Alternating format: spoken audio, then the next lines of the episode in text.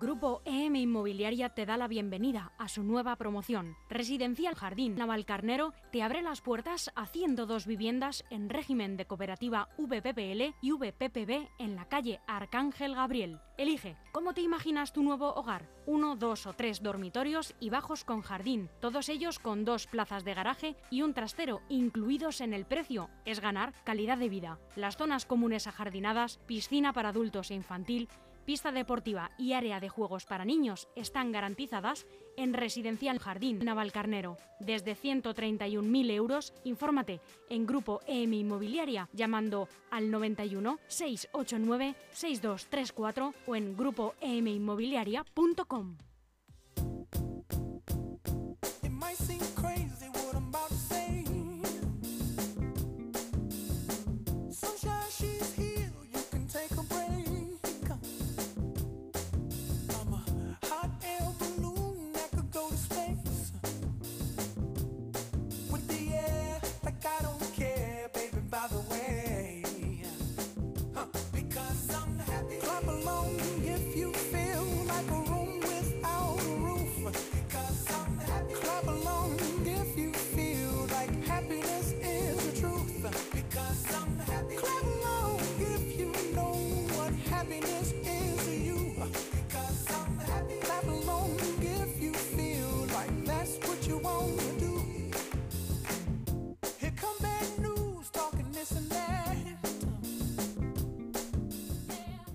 Un jueves más, bienvenidos a Muy Capaces, un espacio positivo y estimulante en el que lo más importante son las capacidades que nos hacen únicos. Cada persona tiene rasgos que le hacen ser especial y en general esas habilidades son fáciles de reconocer, pero si no se han desarrollado lo suficiente, en Fundación Esfera nos encargamos de hacerlo, logrando que surjan aún más capacidades. No nos gusta poner límites y nos encanta sorprender con diferentes propuestas. Por eso queremos compartir con los demás aquello que nos hace diferentes, especiales, inconfundibles. Lo recordamos en cada programa. Tenemos mucho que aprender de las personas con discapacidad, de su forma de afrontar las dificultades, de vivir con intensidad cada momento, de pararnos a reflexionar.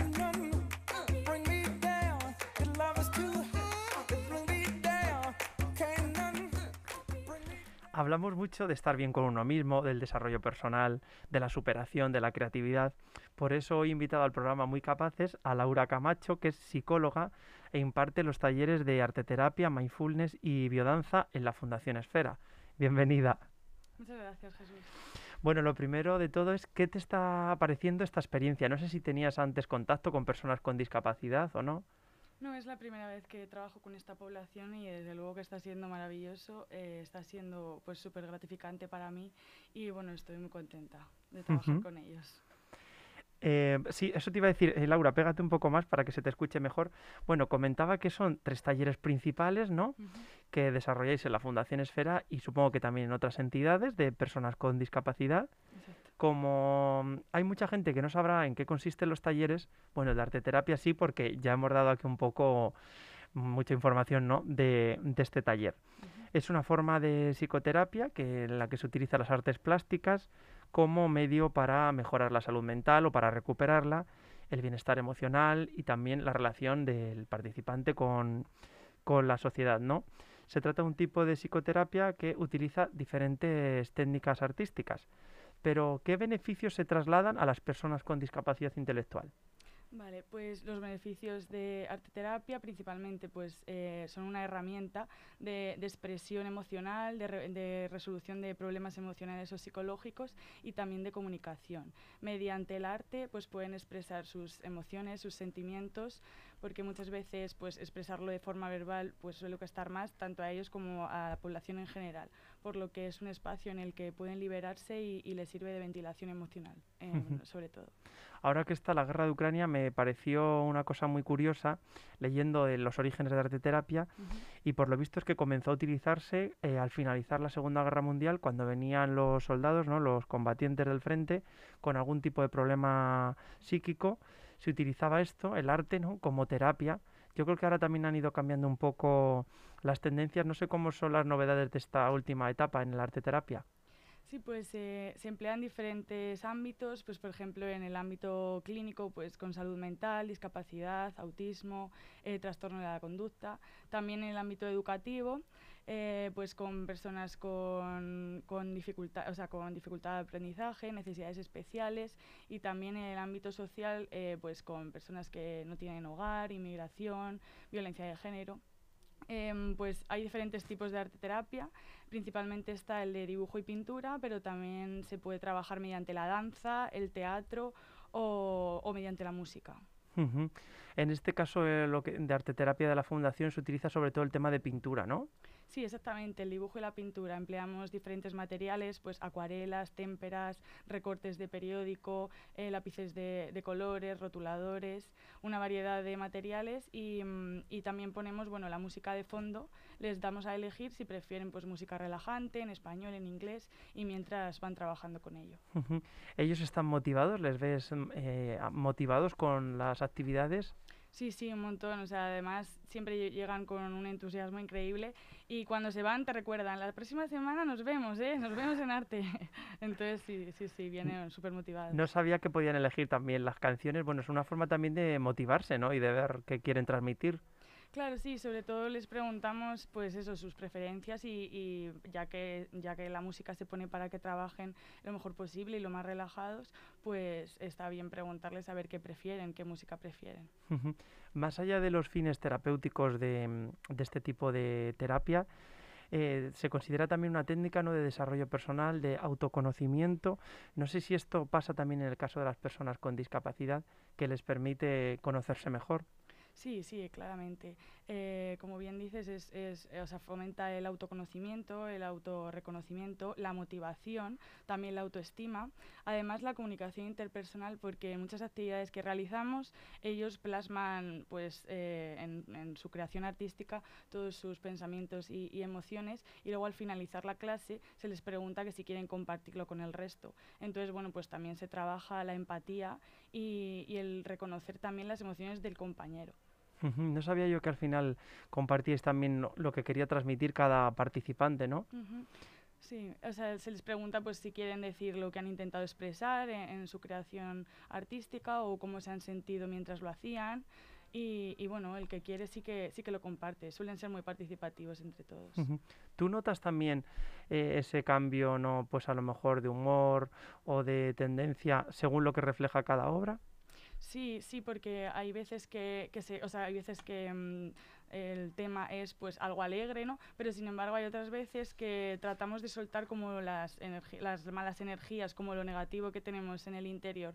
Entonces es verdad que cambia un poco el humor de, de la sesión en general, pero sí que es verdad que creo que, o sea, creo que es, es muy favorable para ellos y le permite pues sobre todo la ventilación emocional y ellos lo expresan así. Se ha ampliado, como comentábamos, el ámbito de actuación, comprobándose también la eficacia de este tipo de, de talleres en procesos socioeducativos, también para desarrollo de capacidades personales como la creatividad que comentabas tú, el aumento de la capacidad de la percepción, la automotivación. ¿Crees que se extenderá también eh, la arteterapia a otros ámbitos fuera de la discapacidad? Sí, además yo creo que cada vez eh, está yendo está llegando a más gente y, y cada vez están viendo que, que, los resultados son, son bastante exitosos, entonces sí que, sí que creo que, que va a ir a otros ámbitos. Uh -huh. El otro taller del que comentábamos es Mindfulness, ¿no? Sí. Si quieres, es. explícanos un poco en qué consiste. Vale, pues mindfulness significa atención plena.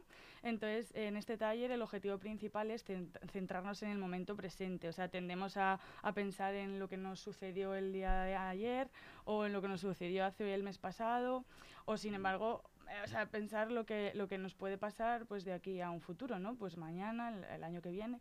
Entonces, durante este taller el objetivo principal es centrar la, la atención en el aquí y en ahora en, en, las emociones y sentimientos que estamos mmm, experimentando ahora, en el, en el, propio momento. Entonces, algunos ejercicios eh, son, pues eso, se, le, se les se les indica ¿no? pues que atiendan a lo mejor a, la respiración del momento presente sin intentar modificarla, observando lo que ocurre en su cuerpo, pues por ejemplo, cómo entra el aire en, en la nariz, ¿no? Em, pues los músculos si ven que, que se relajan o, o, por el contrario cuando se inspira, pues que, que, o sea, que cogen volumen. Entonces todo eso se, le, se les indica que presten atención a, a las sensaciones del momento presente. O sea que sobre todo es eh, valorar ¿no? el presente, no, no ponerte nervioso de cara al futuro, a lo que pueda venir, ¿no? sino que valorar más lo que tienes actualmente, lo que eres actualmente. Exacto, Sí. Y por ejemplo, ¿nos puedes contar algún tipo de actividad que digas, mira, esto es muy curioso que hacemos en el taller? Vale, sí, pues por ejemplo hacemos, eh, se llama escáner corporal, eh, entonces eh, yo voy guiando la clase, ¿no? Y entonces empiezo a decirles que, por ejemplo, atiendan al dedo gordo del pie. Entonces, pues que imaginen cómo es su forma, que lo muevan, que vean las sensaciones que experimentan al mover los dedos, luego se va subiendo para arriba, o sea, se hace lo mismo con el tobillo, las piernas, la cadera, el, el cuerpo, el tronco, el pecho, así. Entonces, al final se hace un escáner corporal y así fomentamos que presten atención a su a su pues a ellos mismos no o sea para conocer también un poco bueno fomentar lo del auto, autorreconocimiento como hemos estado hablando. Tú compruebas también esos beneficios en ellos Sí, sí, sin duda. Además que mm, yo indico, por ejemplo, movemos las manos, observamos nuestros dedos y veo que, que, o sea, que lo hacen, ¿sabes? A lo mejor se tocan los dedos o se mueven o a veces abren los ojos también y se miran los brazos. O sea que, y además siempre al acabar eh, pues la meditación, como se dice, pues pregunto y que cómo se han sentido, que qué les ha parecido y sí, normalmente suelen, suelen contestarme contentos y, y veo que lo han llevado a la práctica. Supongo que los que tienen un mayor nivel de, discapacidad, ¿no? Cuesta más también que practiquen este tipo de ejercicios. ¿Cómo consigues llegar a ellos o transmitirles lo que tienen que hacer? Sí, pues las indicaciones suelen ser muy claras y, y cortitas, suelen ser muy, muy concretas. Y, mm, y, a veces, por ejemplo, pues me puedo acercar al que vea que, que, tiene más dificultad y a lo mejor, pues en este caso que te digo de observar nuestros brazos, pues a lo mejor yo sí que puedo tocarles, si le estoy hablando de brazo, pues puedo tocarles el brazo para, para que así sigan mejor las indicaciones. Bueno, comentábamos antes también que estás implicada en un nuevo proyecto que se llama La Morada Azul, y él tiene que ver también con el, con el otro taller ¿no? que estás impartiendo, que es biodanza. Si te parece, escuchamos unos segundos musicales y retomamos la conversación. ¿Te parece? Sí. I was born in a city where the winter nights don't ever sleep. So this life's always with me. essence of my face will never be love. love. Every time.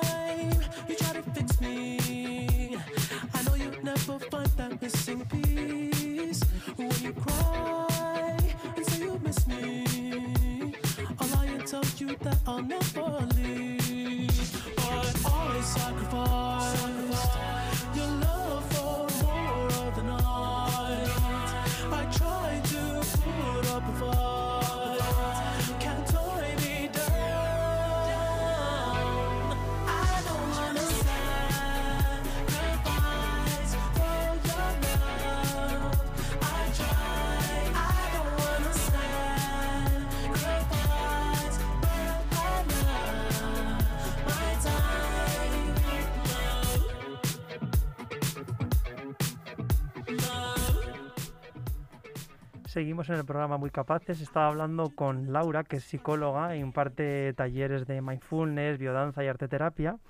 Y bueno, habíamos comentado los dos primeros, pero no habíamos hablado nada de biodanza. Y yo también me he informado un poco a ver en qué consiste, porque digo, ¿esto que será solo danza? Digo, es raro, ¿no? Bueno, pues por lo que, por la descripción más común, es un sistema de autodesarrollo, ¿no? El que se utiliza la música, el movimiento y situaciones también de encuentro en grupo con otros compañeros para promover ese autoconocimiento, ¿no? de, de uno mismo. Busca también entre los objetivos, pues promover la capacidad de enlazar de forma holística a la persona con sus emociones y con la expresión de las mismas. ¿Cómo sirven estas clases a las personas con discapacidad? Bien, pues estas clases creo que también son muy, muy gratificantes para ellos. Em, sobre todo sirve para crear mayor confianza en ellos mismos y sobre todo con los compañeros, porque hay mucha interacción entre ellos. Y bueno, realmente yo creo que es un momento de desinhibición total en el que no existe vergüenza, se dejan llevar totalmente por la música, eh, expresan sus sentimientos y sus emociones eh, a través del cuerpo. Entonces creo que, disfrutan un montón y que es bastante útil para ellos. Veo que al final la tendencia de, este, de estos talleres es también fomentar ¿no? ese autoconocimiento, porque en este caso sigue siendo otra de las prioridades del taller. Sí, sí, realmente las tres talleres tienen prácticamente los mismos objetivos, o sea, autoconocimiento, autoestima, autoconfianza y confianza interpersonal, la reducción también de la sintomatología de estrés o de ansiedad. O sea que sí, sí, está todo bastante enfocado a, los mismos objetivos. ¿Y cómo lleváis esto a la práctica en una clase? Pues ponemos diferentes tipos de, canciones y hacemos eh, con cada canción pues diferentes actividades. Eh, para empezar pues ponemos una música un poco más relajante para que vayan poniendo en acción sus músculos. Luego pues en canciones les, les, proponemos que se pongan en parejas para que puedan bailar eh, en parejas y, y, pedimos cambio, o sea, para que vayan bailando todos con todos. Luego muchas veces también hacemos un círculo todos y vamos pidiendo que quien quiera pues puede pasar al medio y hacer su baile y, el resto pues, pues les imitamos. También les pido muchas veces que cerremos los ojos y que nos dejemos llevar por la música, que vayamos andando despacito por, por la sala y que si nos encontramos a, a otra persona pues podemos bailar con ellos. Entonces, más o menos ese, ese son las, las, las clases. O sea, que no depende tampoco únicamente de uno mismo, ¿no? Sino también de la mm. relación con otros compañeros ¿Y esa relación es buena? Sí, suele ser muy buena. Además, a veces les digo, chicos, sueltos, o sea, cada uno individual. Y son ellos los que, aun sin decirlo, se van enseguida a un compañero o, incluso a mí me, me, cogen para bailar. O sea que sí, sí, se promueve mucho el contacto con, con el otro. ¿Se necesita algún tipo de música en concreto o, o cómo...? Solemos poner música en inglés, también ponemos música celta porque a veces también cogemos instrumentos. Entonces esto ayuda, la música celta ayuda a, a seguir una armonía con los instrumentos. Por ejemplo, si, si justo viene una intensidad fuerte de música, pues los movimientos también tienen que ser más intensos. O por el contrario, si la música es suavecita, pues también hacemos los movimientos y, y los sonidos más, más despacio. Entonces también seguimos esa armonía. ¿Qué es lo que más te gusta a ti del taller a nivel personal? Pues a mí me gusta sobre todo la interacción con ellos y, que yo creo que es un momento de, pues como he dicho antes, de desinhibición, o sea que no existe la vergüenza, no existe los juicios, entonces cada uno nos expresamos libremente con, con nuestro cuerpo y, mm, y hay mucha interacción entre nosotros, entonces eso es lo que más, lo que más me llena. Hay una cosa muy positiva y es que se deja a un lado la vergüenza, que yo creo que muchos talleres no son tan efectivos precisamente por eso, ¿no? Hmm. Porque la gente piensa mm, que, mm, que van a opinar de mí los compañeros y tal. Y en este caso yo creo que es mucho más eficaz precisamente por eso, ¿no? Porque se deja a un lado los prejuicios y son ellos mismos los que con sus movimientos se expresan, ¿no? Exactamente, sí, además eso, la mayoría de, de, las canciones les digo, venga, cerramos los ojos y ahí aún es más desinhibición, o sea, ya no existe nadie que te pueda ver, que te pueda juzgar y que te pueda controlar, sí. ¿Y hay alguna forma de medir? Hemos eh, tratado todos estos talleres, ¿no? Y es verdad que al final se desarrollan las capacidades, pero ¿hay alguna forma de medir este, este avance, este, si hay un progreso en los participantes? Yo creo que, que, sí, porque por ejemplo cuando están nerviosos em, cada vez se pueden expresar mejor. A lo mejor sí tienes que esperar a que se calmen, porque obviamente todo el mundo necesitamos nuestro momento de desahogo, pero una vez que se calman les intentas preguntar e indagar por, por, el por qué están así, por el qué les pasa, y sí que es verdad que noto que, que cada vez son más capaces de, de expresarse. Mm. Bueno, hemos hablado de estos tres talleres. Eh, son diferentes totalmente unos de otros, aunque los objetivos eh, pues al final se comparten ¿no? en, en los tres. Pero mm, tú personalmente, ¿por cuál te decantarías? Personalmente me decantaría por biodanza. Eh, porque me encanta o sea, la interacción con ellos. Yo creo que la unión del grupo en este taller es muy importante y que se consigue mucho con ello. En, el o sea, en los otros dos talleres es más individual, aunque luego hay momentos que compartir en grupo, pero se trabaja más de forma individual. Entonces, en biodanza eh, el grupo, pues eso, se ve una conexión y una unión y sobre todo la confianza y la confianza eh, interpersonal, porque al fin y al cabo, pues ellos conviven día a día con, con todos ellos. Entonces, creo que que me decanto por biodanza. ¿Tenéis previsto este trabajo que realizáis dentro de las instalaciones de la Fundación, darlo a conocer de alguna forma fuera de la entidad? Sí, eh, principalmente trabajamos con, bueno, eh, yo trabajo para la empresa La Morada Azul y principalmente trabajamos con la Fundación Esfera, pero también trabajamos con otras asociaciones de personas con discapacidad y además vamos a, proyectar, o sea, a extender estos proyectos fuera de Madrid, no solo aquí, sino en otras provincias. También eh, se quiere llevar a cabo pues que eh, cuente con, el con un propio centro, la Morada Azul, y contar también pues con una plataforma web y con diferentes redes sociales para darnos a conocer y que la gente pueda contactar con nosotros. Además también habrá una plataforma dedicada a víctimas de maltrato abusivo de ambos géneros, enfocado sobre todo a las víctimas de abuso psicopático de los trastornos de personalidad narcisista. Entonces estamos en líneas de crear una fundación que se llamará La Morada Contigo.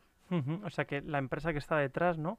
Que fomenta este tipo de talleres es la Morada Azul y además por lo que veo son perfiles jóvenes, ¿no? De, profesionales al final que intentan transmitir, pues, la inclusión de una forma más práctica, ¿no? Sí, exactamente y, sobre todo de ayudar a, las personas más vulnerables. ¿Seguirá siendo una parte esencial esta el arte a través de las terapias y la biodanza, todo este tipo de talleres en la Morada Azul? Sí, sí, sin duda, sí, seguirá. Pues mm, no sé si tienes alguna cosa más que quieras comentar.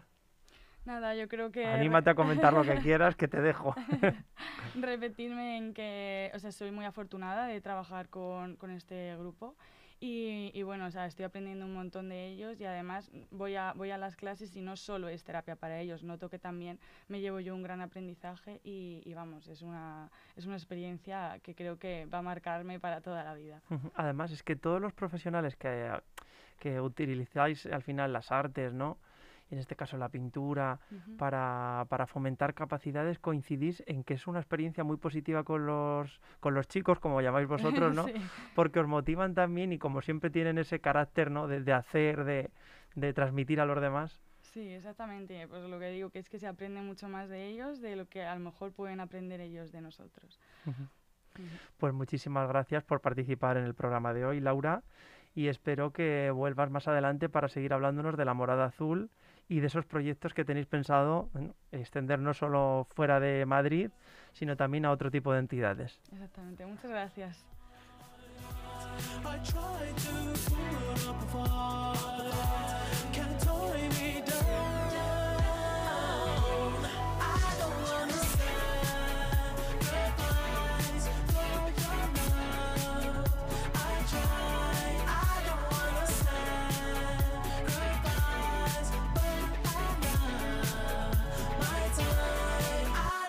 Aún hay algunos que piensan que la radio debe sintonizarse. Nosotros no. Descárgate la app de LGN Radio en Google Play o App Store.